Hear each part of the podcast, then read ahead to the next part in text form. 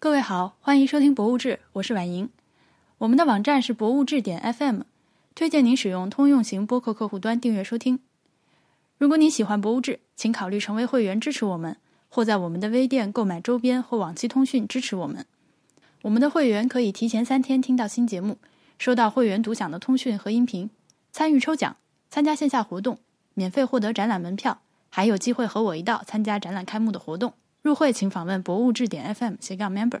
今天我们又请来了大家都很喜欢的博物志的老朋友 BTR，另外还有一位新的嘉宾，他是来自上海贝浩登画廊的文佳。呃，小同学，请给大家介绍一下自己。什么小同学？请给大家介绍一下。大家好，我叫那个文佳，我在贝浩登画廊，然后上海空间工作。我是负责媒体，呃，所以就我昨天还在和呃 HB 就我先生聊天的时候说这件事情，嗯，我觉得我太缺乏社会经验了，然后就是我经常会遇到一些人，然后我问他你在你是做什么工作的呀？他就告诉我，比如说我那天呃遇到四月，我就问他你做什么？他说我做运营，然后我心里在想运营是干嘛的？哦，所以媒体是干嘛？呃，媒体就是。给那个画廊的艺术家，然后我们的展览，嗯，还有就是我们参加艺博会做一些媒体宣传，艺术家的采访的对接，呃，包括还有一些潜在的媒体报道和媒体做沟通，前期的怎么做采访，采访的角度是什么，然后呃约定采访时间，以及在采访过程中做一些协调，对，然后后期这些呃。媒体的报道，嗯，会发回给我们，然后我们再发还给艺术家，对，就是做一个宣传和呃推介的工作。嗯，我们上节目一上来就被我带跑偏了。呃，在正式开始聊今天的话题之前，我们今天是想要说一下就是贝浩登画廊的一个展览嘛。但是在说之前，容我先给博物志的微店打个广告。过年的时候不是说今年要出新周边嘛，现在出了，所以大家可以在微店里面去搜索“博物志”这三个字，就可以找到我们的店。嗯，是小黄鱼贴纸第二弹。呃，已经有非常敏锐的呃，我们的听众朋友发现了这次这一期的小黄鱼贴纸的主题是死亡。对不起，我我也不知道为什么春天会推出这春夏之交这个美丽的季节，我们推出了一套关于死亡的贴纸。而且小黄鱼贴纸这么可爱的名字，抢购抢购抢购，错过等一年。对，还而且不会再印了，还是像以往一样限量一百套。今年我们的包邮政策做了一些变化，就是以前我一直是非常天真的全球包邮的，which 我还是想继续坚持，但是做不到了。为什么？就是呃，我们之前一直买东西是全球包邮的嘛，但是那比如说你在美国或者欧洲，我就会给你发一个平邮挂号信，这样寄过去时间有的时候甚至要长达两到三个月。呃，虽然是挂号的，但是还是出现过几起就是丢失或者是退回找不到人的这个情况。因为你知道，在国外租房，你可能两三个月之后你都不一定在那个地方。呃，再加上去邮局寄件呢，是一个比较漫长的过程。就是我因为博物志就只有我嘛，在国内，所以如果大家有买国际件的话，我需要自己跑一趟邮局，然后排队什么乱七八糟，这个可能需要一两个小时，这个时间成本我消耗不起。所以今年如果大家真的是在国外，但是又很想买的话呢，就呃，我们就只能寄这个国际的航空件。就我还是要去邮局排队的，但是呃，至少能够更快的保证把这个件能够寄到你手里。不然的话，我觉得这件事情就有点荒诞了，就是它的成本，我觉得已经不能接受了。所以请大家谅解，我们今年没有办法再做到全球包邮这样一件事情。好，广告结束。接下来我们来聊重点。对，好，请讲。重点就是这个索尔勒维特的展览嘛？你是什么时候来看的？嗯，呃，我是两周前的周五去的，啊，也就是 呃那个周末开展的展览还蛮多的。对我比你稍早一点，但是我们都没有看到布展的时候，对吧？非常的遗憾。对对对，我们要不然先这样，我们请那个文佳再给我们介绍一下，就是贝浩登这个画廊。就是我们其实以前在节目里面也说过好几次嘛，但是都是我们作为观众的一个感受。你从内部如果让你给我们介绍的话，你会怎么介绍你们的画廊？嗯，我们画廊就是一个法国的老牌画廊，我们总部是在巴黎，在巴黎也是经营了很多年，后面有往世界各地，包括亚洲也是我们很重要的一个板块。我们是在亚洲先有了香港画廊，之后又有了首尔和东京画廊，然后一八年的时候在上海成立了新的上海的空间。然后我们的艺术家因为欧洲和亚洲为主嘛，当然纽约也有，所以我们有很多欧洲的艺术家，然后亚洲的艺术家我们也有，呃，日本很大的一块儿，呃，艺术家是来自于日本，比如说村上隆，然后呃，Mr 一些大家都很喜欢的 这种，还有呃首尔的来自韩国的艺术家，我们中国的艺术家也有，比如说徐震，然后倪有余，然后陈飞。你看还有 哪方面比较感兴趣？可以问一问。你可以讲讲，就是博物馆一个博物馆和画廊究竟有什么差别，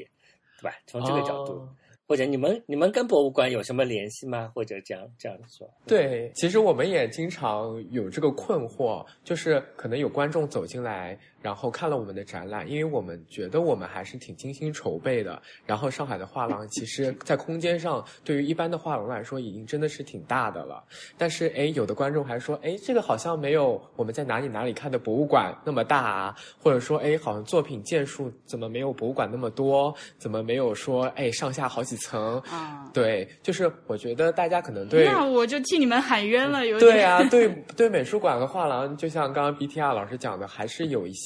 可能概概念上的混淆吧，我觉得。对，所以现在只有博物馆学这种学科，对吧？现在还没有画廊学，好像没有。对 画廊有艺术市场运营，对，有艺术市场、艺术管理，对，我想这个如果是博物志的听众的话，应该是分得很清楚的，因为我们无数次的在节目里面跟大家强调过，博物馆是什么，是一个非盈利性的，呃，永久永久收藏为目的的，什么呃教育展示收集呃研究四个主要功能的，呃面向全社会的非呃物质的和非物质文化遗产的一个机构。对，所以就 光第一条非盈利的，那这个就不是嘛。对？就虽然说你们画廊现在去参观展览是不要钱的嘛，对吧？但是对，很多人也会进来，第一句话就是：“哎，要买票吗？就是 呃，要怎么收费，在哪里付钱什么的。在上海有要收费的画廊吗？并没有。也也有，其实好像也有。我有看过展览是收钱的画廊展，在上海。对我，我以前也没有这个概念，就是以前我是做媒体的嘛，做杂志的，然后都是跑开幕，也是觉得就是好像诶挺挺自由的，就是直接就进去可以看。后来最近就是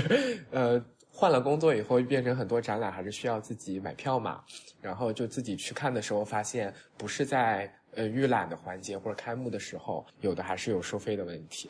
呃，那我得问你，因为对于你们来说，你们的客户实际上是会去花钱买你们代理的艺术家的作品的这些人，对吧？对就是实际上直接创造收益的那波人。呃，对，那你们花这么大的功夫去做这个展览，这个里面的权衡是怎么样的？展览，然后搭配着展览进行的一些商业销售，应该是画廊这个行业一个传统的模式吧。就是一个是让大家知道说我们在推荐的艺术家他们有哪些作品。我觉得在中国其实挺需要的，因为我们有很多是西方艺术家或者是海外的艺术家，但是中国观众可能没有那么熟悉。当然，我们就村上隆之前那个展览可能大家都比较熟，但我们后续的一些艺术家可能并不是每一个大家都知道，所以要推荐给大家。然后，如果是在一个很精心策划的这么一个环境当中，然后有很适合的灯光、适合的环境，大家看到作品的时候，我觉得是更容易接受和做好，更好做判断吧。毕竟我们的。艺术作品的价格区间还是蛮大的，就是也有一些价格不是那么高，但是还是有很多价格比较高的。所以我觉得收藏的时候，可能大家会想要先看到作品，知道它在一个呃良好的环境下呈现出来会有怎么样的效果，然后再配合接下来的商业环节吧。啊，OK，嗯那呃，你们现在就是上海这边北浩东画廊团队大概有多少人？嗯，我们应该是十一个人。那负责就是在分工上，就实际上会负责到策展内容，就是在展览内容制作的这些人有多少？嗯，我们有负责那个 operation 的同事，就是有呃作品的进出，然后呃布展的环节，就是也很多类似呃，其实就是大家概念里跟工程有一点像的，比如说把这个展览搭建起来这样子。然后我们也有负责媒体的，然后也有像思呃思悦，它是运营的角度来说，其实就是什么都是要管到。然后还有我们有商店，对商店有负责商店运营的同事，然后也有财务，因为我们有商业的部分，还有很大一部分就是我们的总监、销售团队的同事。对，那其实我是想问，那你们这个团队里面有一个呃专职的所谓策展人吗？就是在做展览设计、展览内容设计？不会说具体到某一个人的身上，应该就是。呃，我们的团队当然可能以总监为主，和艺术家那边进行沟通，然后提出一个方案。如果是画廊内部的展览的话。嗯，那看来还是确实是和美术馆和博物馆的结构要区别非常大的。对，就是我们除了自己的展览以外，我们也会定期的向美术馆做一些推荐，推荐我们的艺术家，看看能不能以我们作为一个桥梁，就是把我们的艺术家和美术馆勾连起来。这样子的话，在美术馆会举办展览，其实美术馆展览大部分都还是有策展人的嘛，那个环节当中可能就是策展人或者美术馆的学术团队会在构思上介入的比较多。那就 Meta 的信息，我暂时就想到这么多，就是感谢你向我们透露了画廊内部的一些消息。我们接下来就可以来说一下本次的展览，可以说是非常非常大牌的一个艺术家索尔勒维特，呃，观念艺术的鼻祖，至少是之一吧。对，嗯，提出这个概念的人。那介绍索尔勒维特的工作，要不然我们留给 BTR。嗯，可以的，可以的。好呀，那个。这个简单来说，就是 那索尔勒维特就是一个非常大牌的艺术家，他提出了一个观，最早提出观念艺术或者说观念 conceptual art 这个词的这这样一个人嘛，因为他写过两篇最最重要的文章，在就是关于观念艺术的句子，对吧？还有关于观念艺术的段落，在那个贝豪登的那个小册子上也。也有这个对这篇文章的翻译节节选节选，其中一个最最最最核心的一个观点就是观念本身它就是个艺术，它不是像以前我们理解的那样，就是你通过一个观念，通过一个制造的过创造的过程、创作的过程做出来的最后那个产品，它才是艺术，并不是这样，而是这个观念本身它就是个艺术，所以这是一个嗯，他最大的贡献以及他。嗯，虽然在他之前，事实上也会有一些观念，后来可以被追认为观念艺术的艺术，但是真正提出这个词的，就是他，那就总是有这么一个鼻祖，所以这个就是非常厉害。那所以还有一个就是，怎么说，他的作品本身就是你去观看他的作品本身，呃，感受到的东西就是。所谓的情感上的一种冲击，或者说平常的，呃，架上艺术所造成的这种情感的冲击，呃，以及它是呃 represent，它代表了某样东西，就这个这种观念在索尔勒维特的艺术当中就是被呃怎么说更新，或者说呃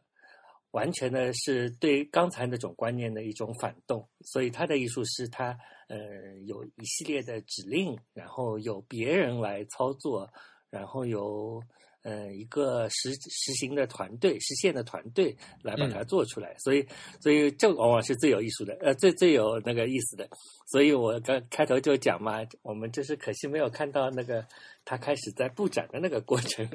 那个不知道那个文家在不在？当时是他们是怎么？这个团队究竟是怎么操作的？因为当时有一个说法，就是说他是为一个画廊定制的，对吧？所以用了“定”所谓“定制”这个词。但是事实上，因为索尔洛特已经去世多年了，那么所谓的定制只是他的一系列指令。那他写这些指令的时候，他并不知道贝豪登是怎么的空间，对吧？也就是说，换换句话说，可以反过来说，他的指令是适合于各种不同的空间的。所以，他具体在这个空间里操作的时候，究竟？要做哪些决定，以及那些呃所谓布展的同学，他究竟是怎么怎么做的？这个能不能介绍一下？对，是这样，就是我们展览是三月二十二号开的，然后在开展前一个半月左右的时间，全部都用在现场的这个绘制墙绘的过程。呃，我们其实这次邀请了基金会的一个算是布展的总监，他也是就是多年跟着索尔勒维特一起工作的，他的那个画师的助理。就是我们现场有播那个视频嘛，那个视频里有很大一部分的采访是根据他的讲述来还原的。然后还有就是他下面有三位呃目前一直在帮他基金会工作的助理画师，这四位是从呃国外我们邀请过来的，剩下的十几位同学应该是十三位吧，对，是我们在本地找的，都是艺术院校的学生，或者是刚刚毕业的想要从事艺术行业的年轻人。我们他们的过程其实是并没有很长时间的所谓培训，其实就是画师告诉这些同学们，因为同学们肯定是没有做过类似的事情的。我觉得在中国应该也没有多少人做过这样的事情。对，就是说，呃，我们这个是用什么样的？比如说美纹纸确定一块区域，然后这一块需要上什么颜色？这个颜色是呃哪几个颜色叠加而成的？因为索尔洛维特主要还是用红、黄、蓝三种颜色在创作，其他的颜色都是用这几个颜色叠加出来的。对，加上灰色，对吧？对对，后面加上了灰色，因为就是它有一些深色的部分需要灰色在里面调剂。很简单的就是告诉你指令，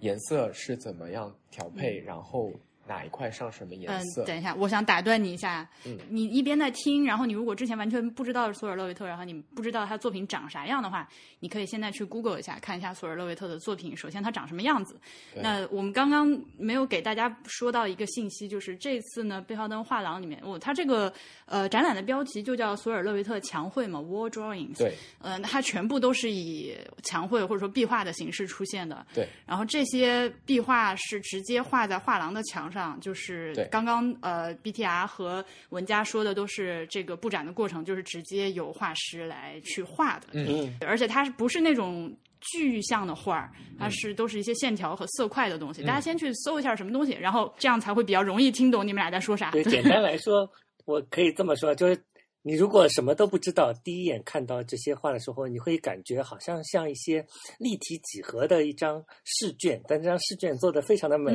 那好像就是说，比如说这里到这里是去了多少，有点像。反正你第一个感觉是非常的科学，但是这种科学当中又透出了一种美啊，因为它的色彩又是那么的高级，或者怎么说，它不是那种不不是那种俗的颜色，就是这是一个如果非常直观的话，会有这么。两个印象吧，就是很像那种呃什么智力题，就是一二三 三个图形，然后你想出第四个，有点像这里。所以我觉得这种数学性可能是索尔勒维特的作品当中，通过他完成之后能够最最直接的。我能感受到的就是这种数学性，因为它在它的那个指令里面，这个也是非常明显的，所以这个是最接近实质的一个东西。还有就是颜色本身很高级，但具体是什么，呢就是单单看的话是。对，我就觉得大家呃，我们还有就是。想到一开始说为什么要办这个展，其实我们很多时候就是索尔勒维特的作品，大家在网上搜一搜，可能会觉得它就是一个几何图形里面填色，然后你就会觉得中间是一个色块儿。但是你到现场看，在那个灯光的环境下，它的每个块儿看上去是单一的颜色，其实它不是，就是它有颜色的渐变或者说颜色的区分，对，然后底下有一些层次感透露出来。所以这也是我们需要把展览呈现出来给大家看，在一个实体空间内做这个展览的原因。哦，我刚刚想补充一个，就是文佳讲的这一点其实很重要。就是，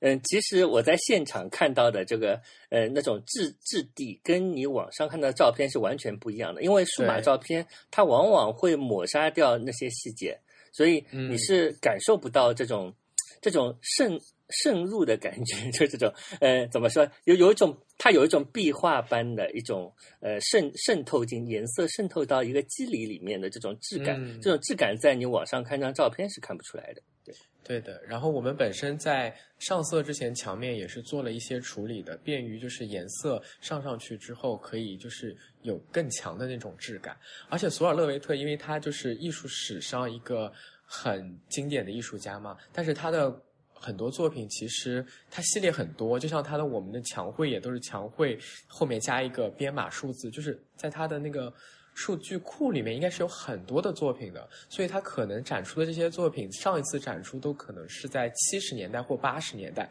那那个时候照相的成像技术其实你是没有办法很清楚的看出来它的颜色到底是什么样的。就我们一开始在我们就是作品没有全完成之前，我们用照相机就是。拍出来的作品和我们对比，我们一开始拿到说 simulation 里面要做成的这样的一个东西，我们会发现颜色会有很多的区别。对的，这个就是说非常，我这个单单这么说，好像大家也听得有点迷惑，但是事实上，嗯，就是你去。呃，虽然它的目的不是你去感知这种颜色，但是感知本身还是重要的，因为，嗯，它是就是激发观众对于一个艺术家兴趣的一个就是起点。可以这么说吧，就是你感受到了这种几何性，感受到了这其中蕴含的美，然后你才会去进一步了解它的，反过来了解它的观念，才会去摸索到它的一个实质。所以这个这一点上，就是关于看这件事情，跟对面的那个，我就顺便讲讲外滩美术馆的那个展览，它当中有一个马赛克的，就是托比亚斯雷贝格的那个展览里面有一个所谓的视觉的错觉，对吧？就是那个马赛克的。墙上有很多马赛克，上面的人都面目非常的模糊。嗯，但是我在这个时候，我做了我们就是做，如果做一件呃，时常现在看当代艺术的观众会做的事情，就是拿起手机拍一张照片的时候，突然之间，这个嗯，里面的人好像就变得清晰了。就是你你的马赛克用，就是你看和用手机拍是不一样的。但在那种情形下，你用手机拍反而清晰了。呃，后来我问了那个。呃，外滩美术馆的一个同事，他是说，呃，这个是因为就是你的尺度是不一样，就是你在看那个马赛克画的时候，其实你靠得太近了，但你手机拍的时候，因为是个广角，然后它就被浓缩在了一个小屏幕里，所以你更容易看出这个马赛克里面的东西是什么。所以我觉得这个是一个有关看的看的一个事情，所以跟这个勒维特的我角影也有一种好像秘密的关联，所以他们看上去好像差不多，但其实又不一样。对。我觉得你刚刚说的很好，就是虽然我们就是知道它其实是观念艺术，就是观念肯定是先于就是视觉走在更前面，也是更重要的。但是对于普通观众来说，他肯定是觉得先是在视觉上吸引了他，他才会想要知道背后的故事。所以我们还是希望把它就是实体的呈现出来。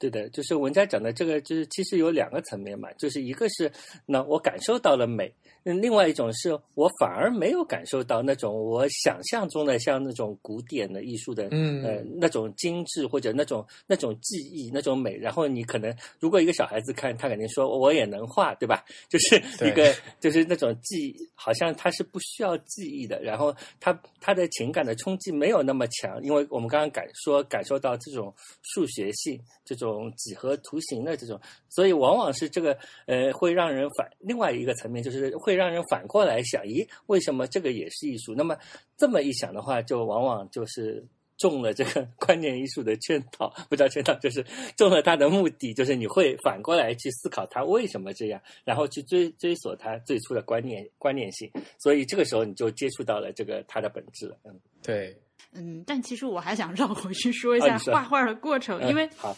呃，因为是就都怪我，都是我刚打断之前的事情。因为那个文佳当时正在讲这个现场制作的过程。嗯，刚刚已经说过了，其实他们之前是在墙面上先做了一层肌理的处理。嗯，呃，这个我还是推荐大家在上海的朋友们就亲自去看一下。不能摸吧？能摸吗？不能。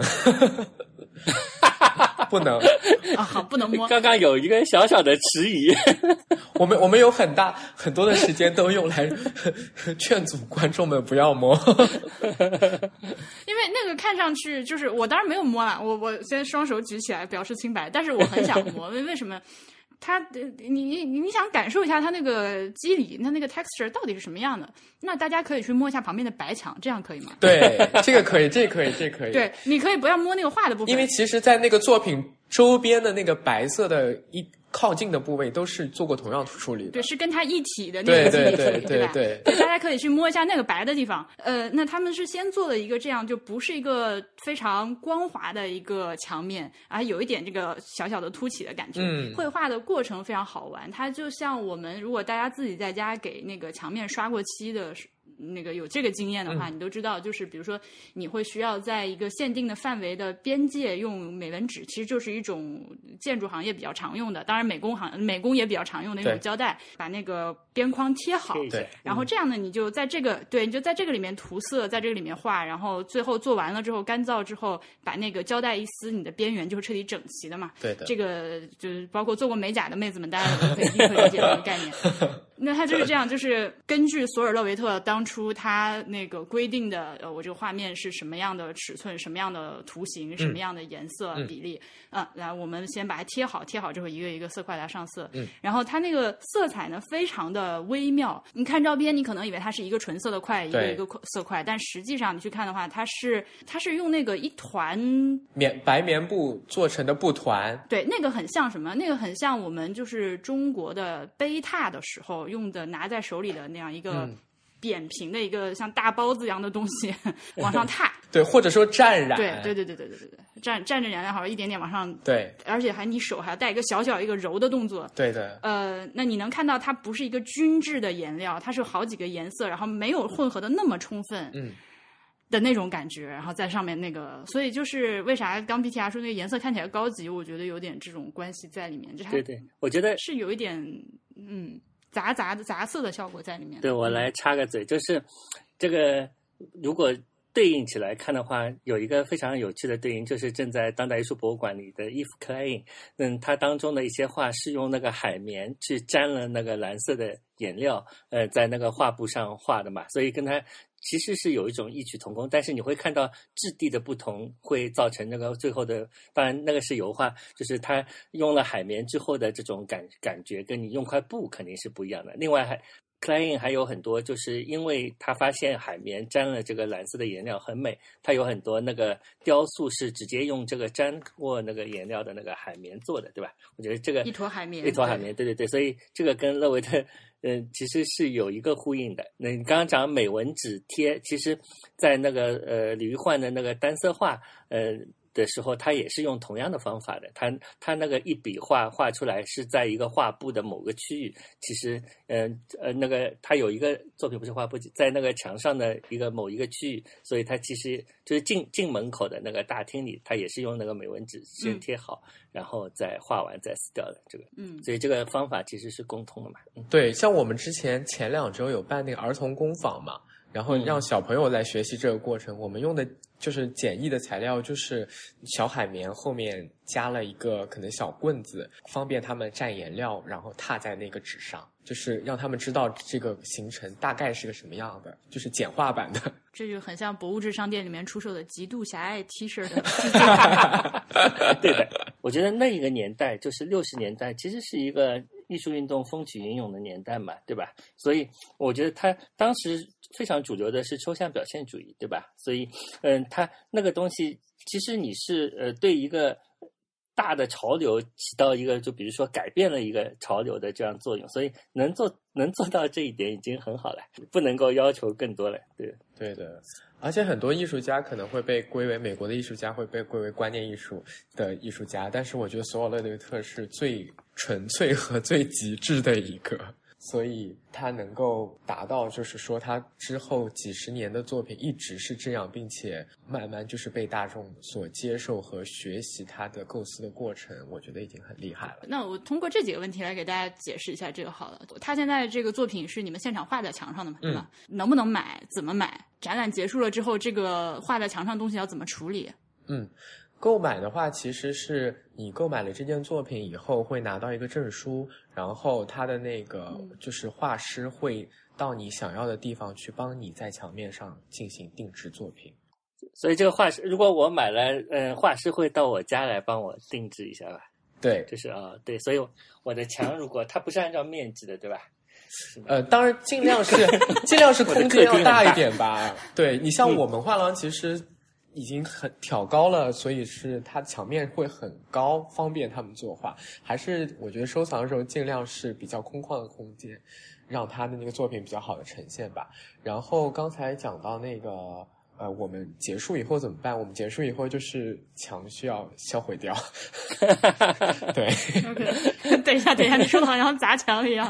没有，就是就是墙上的作品会销毁掉嘛，然后展墙用作后面的展览，就是一个非常简单粗暴的过程。那是铲掉还是往上涂一层白的颜料？应该是铲掉吧？我想问问，除了这么买，会不会有一些别的东西可以买买的？比如说，它有没有一些什么纸本啊什么的会买的？我们这里好像没有一些版画跟它有关的，但我们有画册，对，可以买它的画册。对对对对，因为我想到一点，就是其实，嗯，作为如果你回到一九六零年代，那整个呃当代艺术有一个呃大的方向，就是非物质化，对吧？就是它渐渐的去去物质化。那这种去物质化的这样一个大的趋势里面，其实有一个呃，就是对于当时极度工业化或者消费主义盛行的一个社会的这样一种反抗在里面。就是说，他他没有东西，所以他没有东西可卖，其实是有这么一个呃对于消费主义的反抗在里面的。但是呃，渐渐的，呃。这件事情又变得非常暧昧了，因为你无论是行为艺术，那行为艺术也有照片，呃，也有也有录像。最近渐渐的，最后渐渐的这些东西都是可以卖的，对吧？但是就是你还是能找到一些东西可以卖的。所以这个到了呃索尔勒维特身上也是，就是你最后是逃不逃不过这个这个怎么说消费的魔爪，你还是要 最后还是变成了物质。对它不，否则它不会在背后登画廊里面出现，对吧？这所以这个这个悖论是始终存在的。那如果你反过来去想，如果嗯，他在画在墙上这件事情和呃很很多后来的当代艺术家，比如说呃做涂鸦的，就在在马路上做涂鸦，比如说 Banksy、在马路上做涂鸦的这样一种嗯呃手法。都有一种稍纵即逝的感觉，就是最后 Banksy 最后不也是也要也要被卖吗？也要所以他自己销毁了。甚至把整个墙都挖下来 对来，。所以你哪怕销毁这个动作本身，也是促进了这个啊使这样东西更具有价值。所以我觉得这个东西，呃，消费主义是一个好像你永远逃不出去的，你反抗它的本身这件事情也是可以被用来卖的。所以这个。呃，我好像记得施施老师的那个，呃，单涛老师的文章里面也也有提到这一点嘛。我觉得那那篇还是，呃，施老师还是他可能是不是因为在呃，他对那个当时的美术史以及在芝加哥待过，所以这个这一点可能特别感同身受。嗯，施老师好像有提到说，就其实他的作品也在更新以及反映当代的社会生活，就是嗯，对对对，对吧？就是当消费文化真的很盛行的时候，那他的作品也是会对此做出反馈。那刚才你讲的这个过程，可能就是在现在这个时代，他的作品要面临的问题。对啊对啊，所以就是逃不掉吧。对，那我再问一个问题啊，就是如果说按照我们刚刚这样理解的，索尔勒维特的墙绘作品实际上是他给出一串指令，然后由别人来画，而且他好像从来没有亲手画过，对吧呃，很少，几乎没有。？OK，那什么是他的作品？你会怎么划定他作品的边界？我觉得是观念是他的作品，然后呈现出来的其实是画的这个人以及看最后看到作品的这些人来就是证实他的观念。对，所以我觉得这一点，这一点呢上来说，他不亲，他绝不亲自去画他这件这个行动本身，就是他不叫这个行动，这个不行动本身是非常重要的。这个这个，我觉得可以，也是可以同样对应到，比如说呃，If Klein 的那些人体测量学，对吧？他人体测量学用的那个呃，他在那个女模特的身上呃涂上了那个颜料，然后他从来没有在自己身上涂上颜料，自己去涂这个东西一样。所以我觉得这个是一个呃，他是对他这种观念本身就是艺术的一种强调，或者说一种近乎偏执的强调。那另外，他好像有一个采访，是不是是采访还是什么？反正他就讲，嗯，他这个作品就有点像音乐嘛，就是你写了一首曲子，对嗯谱曲，呃，呃，对别人来把它弹出来，那可能弹的略有一些，嗯，但是这个曲是规定了这个大方向和最终的一个大致的一个形形状，对吧？这个就跟、嗯就是弹琴有点像。其实对是有点像的，就是他是比如说他写好了他的观念的指令，然后在他去世以后，有不同的人来进行实践。那乐谱也是，其实那个乐谱形成了以后，在全世界各地不同的交响乐团来进行演奏，我觉得对他是有共通性的。这个布展的过程之前是在贝浩登的公众号有一个小视频可以看的，对吧？对，我们有，其实我们每个展览的布展都会录一个视频，然后是一个那个延时视频。这个展览就是延延时的意义就更重要嘛，因为之前的视频大家可能只能看到作品是怎么呃摆放在空间内的，这个可以看到作品绘制的过程，就还蛮特别的。好，我的问题结束了。我们现在进入进入自由发挥的阶段。哎，不是说要聊那个烟囱的展览吗？哦，对对对，但这个就属于发挥了。我先讲一个别的东西，我突然想到就讲一讲，就是在那个香港贝豪登，香港贝豪登的那个。呃，巴塞尔期间的那个展览嘛，其中其实有一个很有意思的，叫 Julio Lubac，对对对，他在里面做了一个呃静听，呃，像像像静听一样的一个迷宫，呃，然后四面全是反射，然后让人非常的晕眩，所以我觉得这个视觉的强，视觉的这个震撼非常的强烈，然后。嗯，他也是一个有点，还有一个作品，他就是躺在一个上面看那个屋顶上的那些光线。我觉得这个其实也蛮非物质性的，然后也是呃围绕着视觉以及对视觉的这种你如何看的这样一种呃，或者围绕着人的感知来的。就是这个这个展览也蛮好看的，就顺便讲讲。好，那我们来说一说上海其他的展览。PAC，PAC 我因为昨天去的，所以印象，所以今天为什么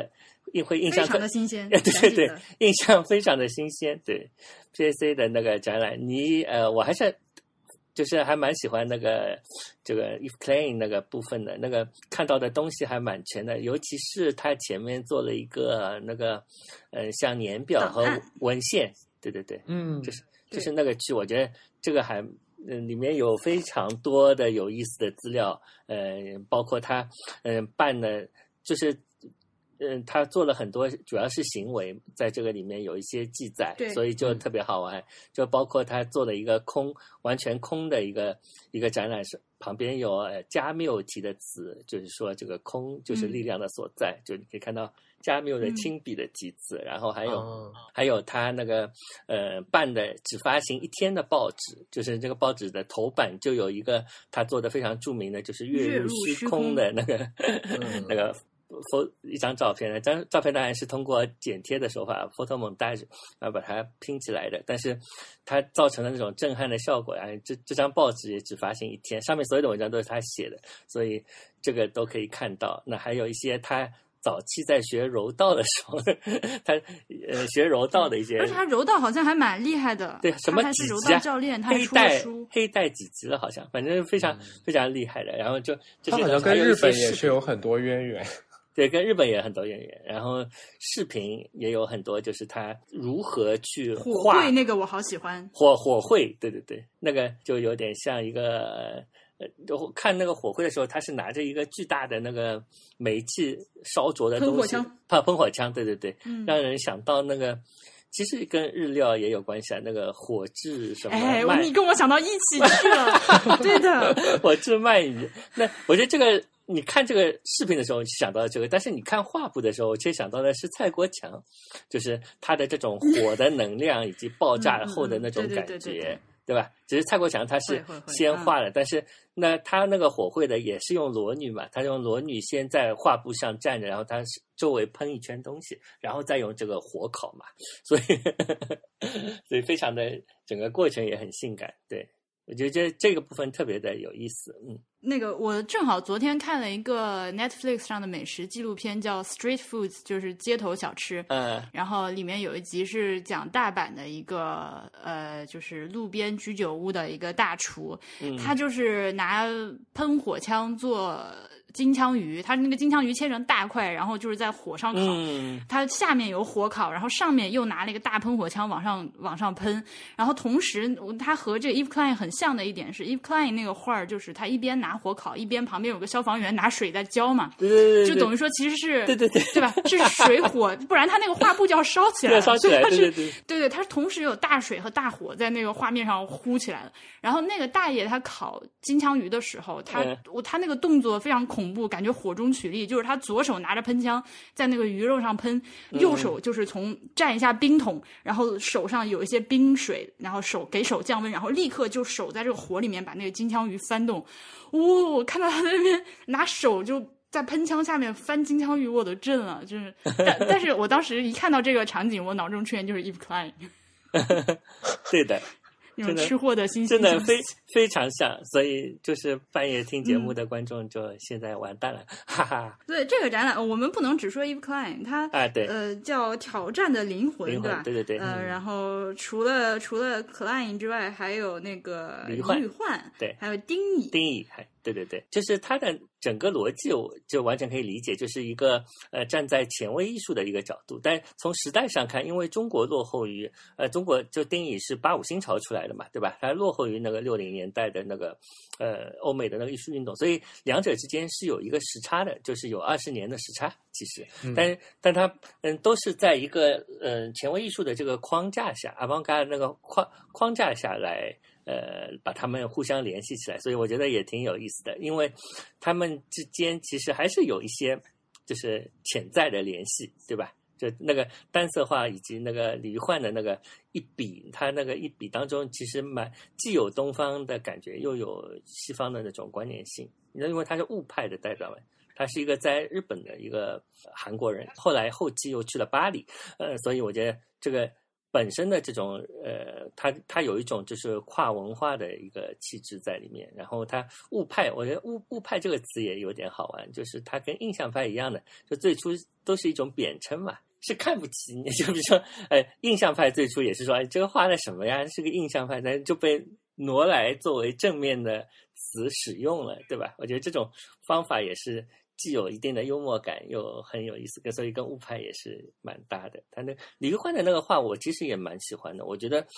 就是呃，不单单画，还有一些他的一些呃，就是石头呃装置，呃，然后这些装置既简单又，其实它蛮日本的这种一种这种感觉啊，就是又简单，非常的禅了，对，很禅又很有力量。对对，丁乙就是这个展览里面有，就是我。看的话，就是有几个，有一些就是你从来没有特别意识到的，比如说他在早期八五新潮的时候也做一些行为艺术，包括他不是把那个黄色的布包在身上做那个雕塑，然后坐在人民公园那个著名的餐厅里面，那有几张那个历史照片，就是当时是没是是没有呃就没有特别意识到，原来早期他跟比如说秦一峰啊什么，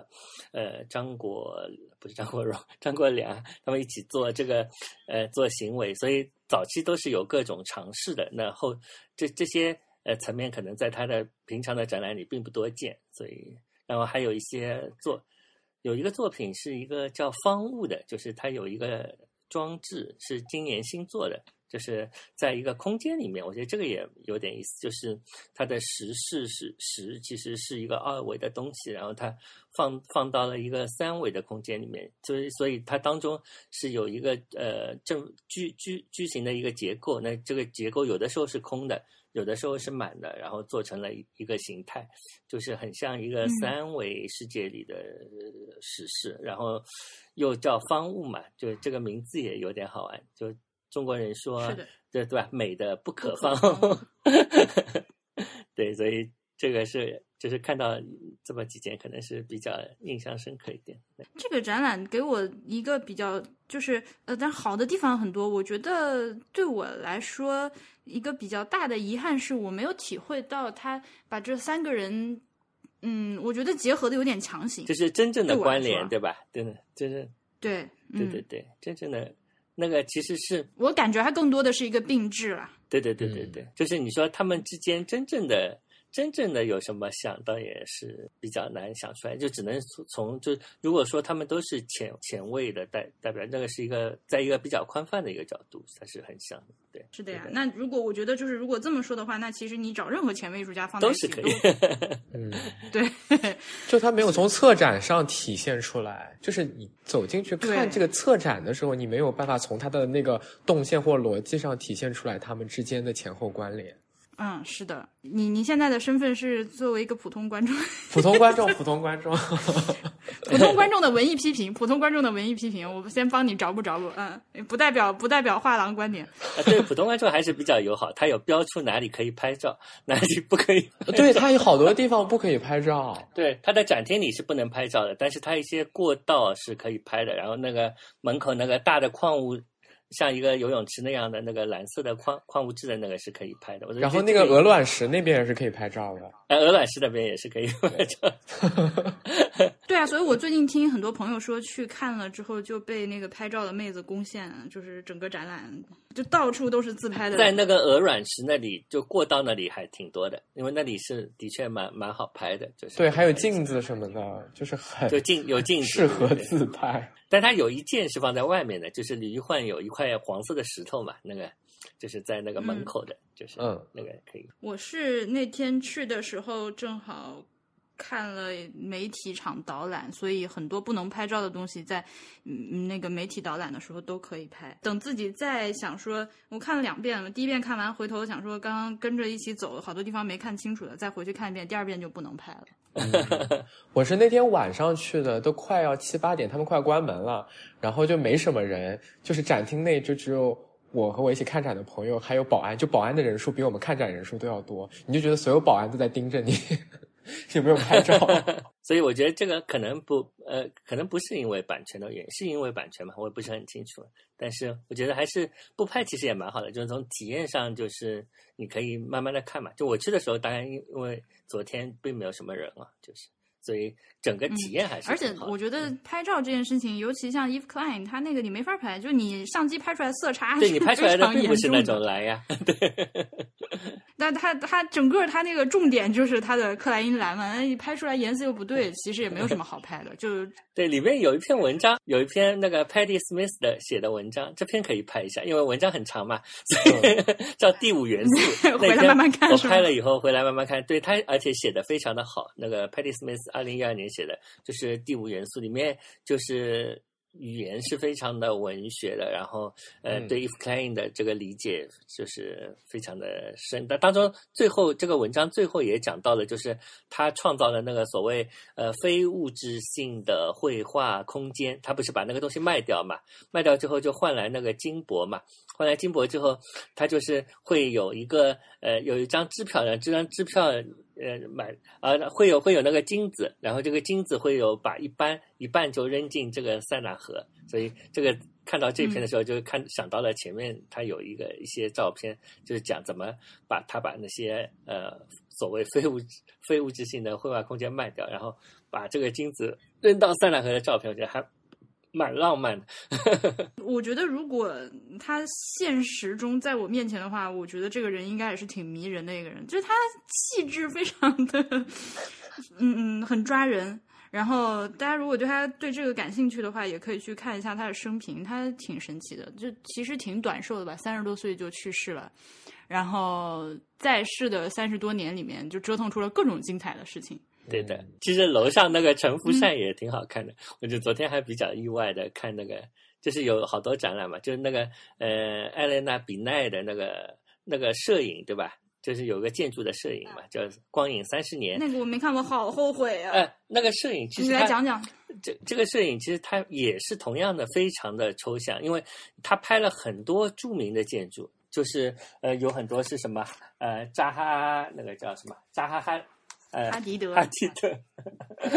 扎扎哈迪德他设计的东西，然后还有，反正他都是大牌，还有勒科布西埃，勒科布西埃，呃，设计的东西，还有一些著名的一些博物馆。但是你看那个照片的时候，你对这些地理的感觉，呃，就对这些。呃，它是什么？谁谁设计的什么东西的感觉并不强烈，而是它展现了这个里面的结构性。那这种结构性就就是几何的一种抽象。然后这种几何的抽象往往不是一个建筑，不单单是建筑本身的一个几何图形，而是呃结合了光影。所以这个叫光影，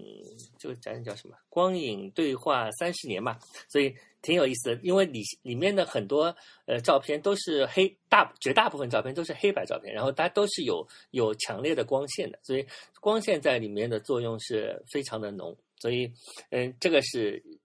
他的那个照片最震撼的地方，就是你不用去管，其实不用去管他拍的是什么，但是，嗯，他展现了这个结构和光的一个结合。然后呢，最后还有一个好玩的地方，他是拍了那个苏州的园林，就是苏州的园林里面的东西却是几乎没有光的。然后，呃，不叫没有光，就是没有太阳光的，但是它有很多苔藓，它有很多苔藓，就是墙上的苔藓留下的痕迹，就是它有一种好像光的消失也会留下印记，所以这两者之间就有一种哦，呃奇神秘的对比、奇怪的对比、有趣的对比，所以这个还蛮好看的。但是我觉得我更喜欢楼上就是那个香港的那个陈福善画的那个画，对，就是他他有一种。他他一开始你会就看他早期作品，你会有一种感觉，就是嗯，他是那种呃很典型的香香港式的画家，就是他他能够博采众长，然后他画的东西里面什么风格都有一点，就是呃有一点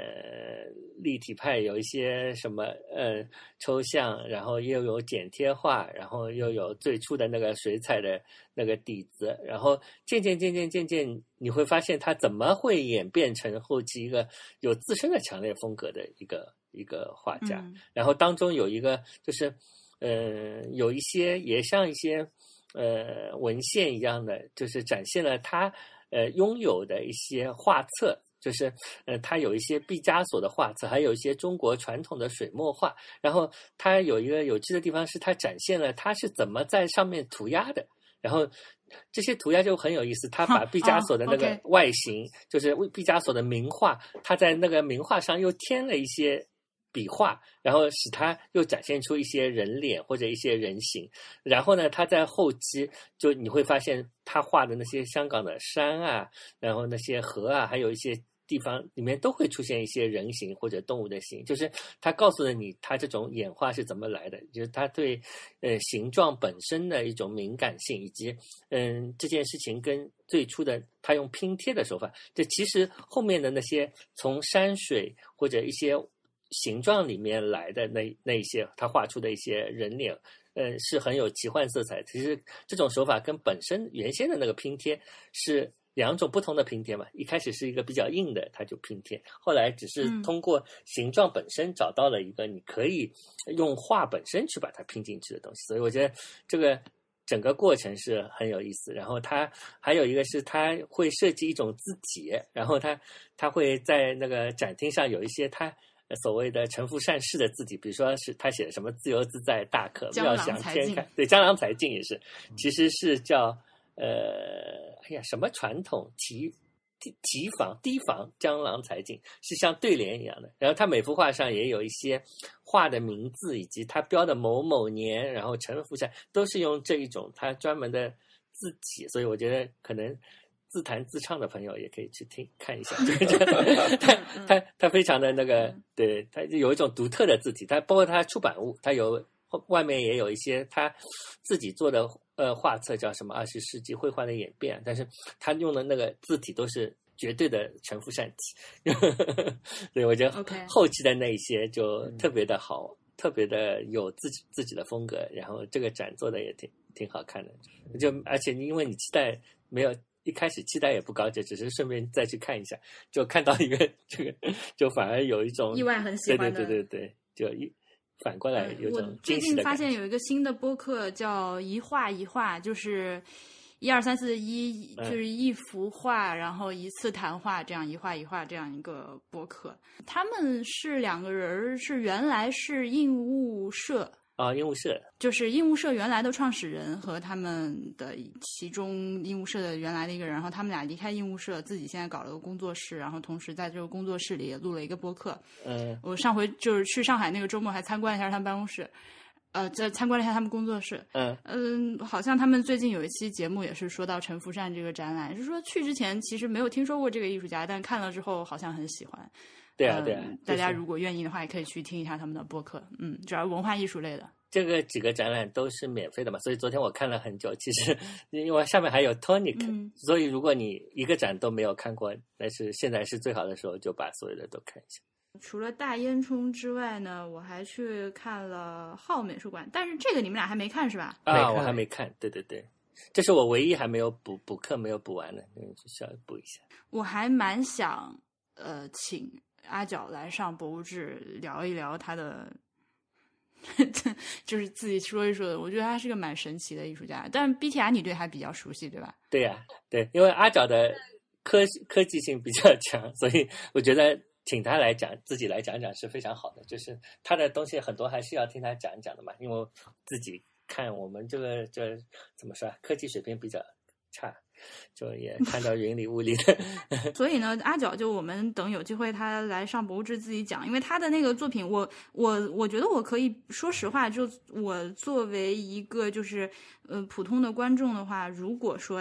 他的作品不经他本人的讲解的话，呃，再加上当时就是展厅里面其实就是。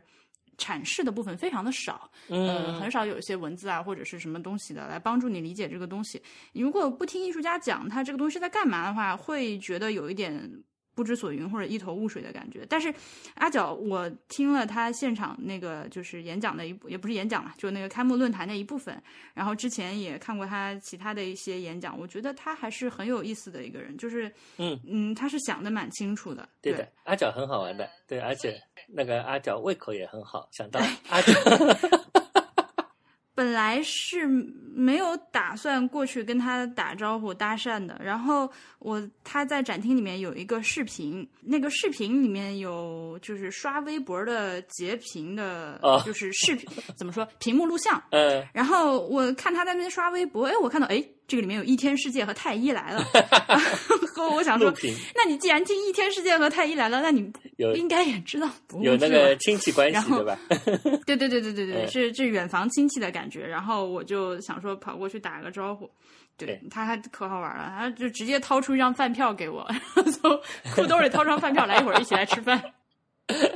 对我突然想到，他和贝浩登和他胃口很好，是因为今年在巴索的时候，就是我去香港贝浩登的时候，正好碰到他嘛。然后他说、我好饿，我好饿，我好饿。然后我说、我带你去吃一乐烧鹅吧。然后我就带他去吃一乐烧鹅，那个时候是下午四点钟。然后吃完一乐烧鹅之后，我们说我们去大馆逛一圈吧。然后我们走到大馆，然后这个时候啊，呃阿角说刚刚的烧鹅分量有点少，然后只隔了一个小时三十分钟，他又吃了一顿晚饭。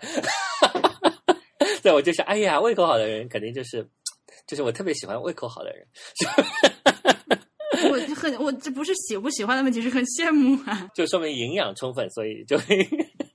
啊，我们讲别的。那天除了看阿角的这个号一楼，还有一个叫做夸尤拉的哦对对对对对呃呃，非对称考古学凝视机器，我特别喜欢，意外了，因为我之前去之前一点功课都没有做，我是冲着阿角去的。一楼这个展览呢，他是一个意大利艺术家，然后他是、他是常住在伦敦的，他就有个工作室，他本人是也很受就是意大利古典这些雕塑啊美学的影响。然后那个展览里面呢，就是他摆了一个大的机器手臂，一个机器人，嗯就是两三米高，然后现场在里面用塑料膜搭起了一个棚子，然后那个大机器手就在塑料膜里面现场做雕塑。其实它是一个就有点像数控的雕塑机，一个三 D 雕塑，嗯它就是从白色的大块白色泡沫块上，然后往下削削削一轮轮削，然后削出一个古典形象的雕塑。嗯那个当时我几乎看所有人去得到的反给出的反馈都说特别的那个西部世界，哦，就很酷。对对对，就是那个展览，就是属于那种你不用太去管它背后想要表达什么，就是视觉上，呃，就给你还挺享受的一个展览。那它除此之外还有一些就是 video 的东西，我也很喜欢，嗯，推荐给大家。那要补的时候一并补一下这两个。对，呃，以及我们还有呃，说到这里有个听众福利，就是呃，浩美术馆非常 nice 的给了我六张票，呃，所以在这个节目放出来之后呢，大家如果是博物志的会员，就可以发邮件到 ai at 博物志点 fm 这个邮箱，呃，来索要领取这个门票。嗯、我一共有六张，就是按照邮件来的顺序，先到先得。嗯，哎，那我们也有广告，你广啊广啊，你广啊，你好不容易来，你赶紧要广啊！我都不知道给你们广啥，因为因为问题是你们那里的东西我们也买不起，你知道吗？没有没有没有，我们六月底和浩美术馆合作会做那个 Daniel Arsham 的个展，在浩美术馆。OK，希望也大好，家记得给我。留票。可以可以可以，这样，同学们，我们的会员福利立刻就被我现场抓来了一个。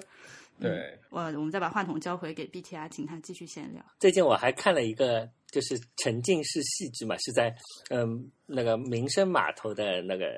哦，粮仓里面，对那个好像我看好多人朋友圈都发了。哦，那个我没买到票。特别特别特别红的一个那个，就叫戏友，就 Lost in Play。然后，嗯，就去了之前，我有一种感觉，它会不会很像那个那个 Sleep No More，对吧？但其实呢，它跟它既有点像，又有点不像，因为它有一个，它更像一个怎么说？我突然之间被闯入了一个呃庆祝的现场，这个庆祝是庆祝丰收的，所以跟那个这个谷仓那个粮仓本身的历史，因为那那个民生码头那些地方本身是一个粮仓嘛，所以跟那个历史发生的一个关系，所以我觉得这一点是非常不错的。然后呃，上面就一跑进去就一个电梯把你带到顶楼，然后里面的人就欢天喜地的在做各种的庆祝的活动啊，包括有一个什么四面佛，然后还有谷子撒，还有反正就欢庆的场面，然后还有人朝你吹面粉啊什么的，反正一些以舞蹈为主的一些哈表表演，反正你就跟着，然后你也不知因为很暗，你也不知道线路是什么，然后就跟着那个表演者一起走，然后有各种各样的呃线路，就是非常热闹，是好像你参加了一个庆典，然后突然之间你就走到了那个。一个下楼的楼梯，然后你就进入一个安静的地方，然后安静的地方之后，他会发给你一些耳机，它当中有几个装置，然后有一些唱歌，然后他发给你一个耳机，然后你就看，他突然就出现了一个展览，这个展览是讲这个谷仓的历史，但这个历史其实是假的，它是一个虚构的历史，它有一些文献、照片什么，然后最后就到了一楼，到了一楼之后气氛就完全变了，因为一个个它就是一个空空荡荡的一个，上面有一个个这个尖头的这个。像乳头状的那个谷仓的那个底部嘛，对吧？然后你就下面都有一个个圆桌，然后你就戴上耳机，就会进入一个好像催眠的神秘仪式的一个现场。然后就是我也写了个文章，就是讲这个体验啊，然后就非常神奇。然后这个戴戴上耳机，他就有个人就说：“你想象你的脸是个磁铁，你的手是个铁，然后你就渐渐的向靠近、靠近、靠近。”然后我就看到对面的一排人，他的手就这么举起来，再靠近，我就突然很想笑，因为呃，这个催眠好像就就是真的对针对一些体质的人群是有效的，真的，他们就是呃，好像在召开一些通灵会，因为是戴了无线耳机，然后就隔绝了外部。然后就一个个地方，然后还有一些当当中有一些就是运用一些呃技巧，比如说这个玻璃是单向的，然后它有时通过照明你可以看到玻璃里面的人，然后有有时候可以看到外面，所以它有一些像游乐场，就总体感觉有点像庆典和游乐场，又和加上通灵会，就这么一个东西，就还非常神奇的。嗯，因为我是看到大家给的反馈，我就觉得有点像什么聚众邪教活动。对对对，非常的就是宗教的仪式感，其实非常的强。最后那个那个同，但是你如果能够就是像我们白羊座有一种 哎，我也是白羊座。啊天哪，就我们有一种特别火象的抵抵抗这种东西的倾向，你就可以置身事外的看这个，你就觉得非常的荒诞，就是 对，这交杂了两种感觉，就是你如果投身其中，也说不定可以被催眠。那个我本来想去看的，然后我一开始看他那个票要两三百块，我想说为什么一个展览要这么贵？后来看过我的朋友就说很值，等我去买票的时候已经卖空了。对，后面因为非呃对非常的对他好像一天的那个可以看观看的人数可能只有两百人。啊，对，因为上面有点小，然后大家都要跟着他跑嘛，所以有一定的那个场地的限制。然后到了下面就反而好了，就是你去开那个通灵会，这个不代表官方诠释。然后这个里面的时候就是。就就人就相对分散，然后当中还有一个镜子迷宫，有些人走来走去没有走出去，就走又走很很久，反正就是这么一个东西吧。我觉得这些好像介于表演和怎么说啊，当代艺术之间的这样一种东西。而那个场地是一年前搞了上海城市空间艺术季，然后今年因为它是两年一届，就有点像呃建筑双年展，但是它没有用这个名字，所以今年呢会继续搞这个呃城市空间艺术季，就在这个民生码头的对面，时间应该是年底吧。你提醒了我，就是我我刚刚想起来，呃，我去上海那两天还看了一个展览，刚刚忘了提，就是在西岸有一个香奈儿的展览，就是很多网红排队了，对吧？发出了呵呵呵的微妙的笑声。但怎么没有看到你自拍呢？就是那我能吐槽吗？那个我可以在节目里吐槽，我想吐槽。你可以吐槽，你你说吧。好了，是是我是我们是我们邀请的婉莹老师。就是呃对，因为其实我本来是对这种时尚类的展览，我我因为特别讨厌在展览里面凹造型拍照的人，特别讨厌。嗯就是我不能 emphasize enough，就是我每次在展览里面看到就是那种你知道就是专门去拍照的名媛，我就觉得非常烦。那这个展览就是对我的内心的一种修炼。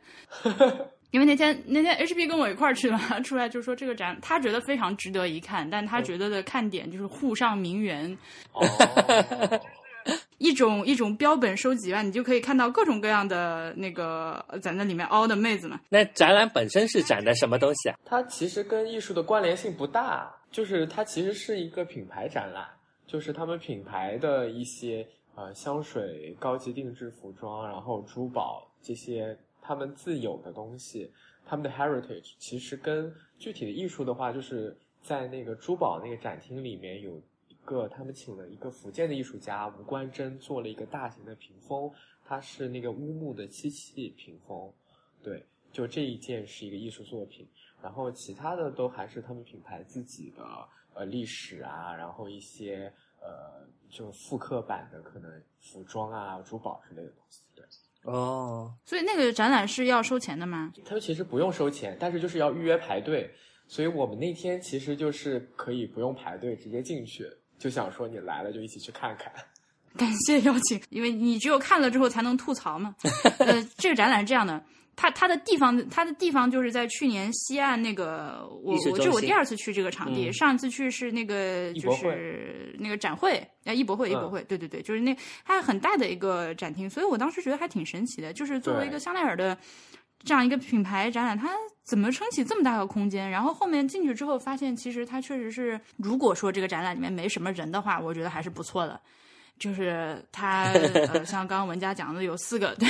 有四个板块嘛。就进来之后，他先看你，带你看香水啊，带你看高级定制啊，带你看珠宝啊，什么乱七八糟的。然后，嗯，我觉得更多的是一种装置了，它实际上就是，呃，但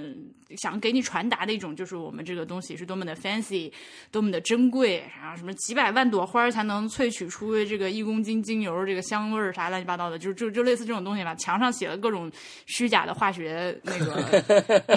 是假 那个科学科学手稿的感觉的方程式那种，就非常的浮夸，就是非常的虚浮的感觉。但是，呃，你如果说人少的话，你可以略过这些虚浮的部分，你直接去看，就是它最后有一个体验工坊，就你可以去排队，然后自己亲手去尝试一下珠绣。它会有从巴黎他们合作的一些那个 atelier 里面请来的一些匠人在那边指导你亲自做一做珠绣啊。然后你也可以看到他们做衣服用的一些 pattern，还有一些那个布料原料之类的东西，我觉得这个还是挺有意思的。但是实在是我的妈，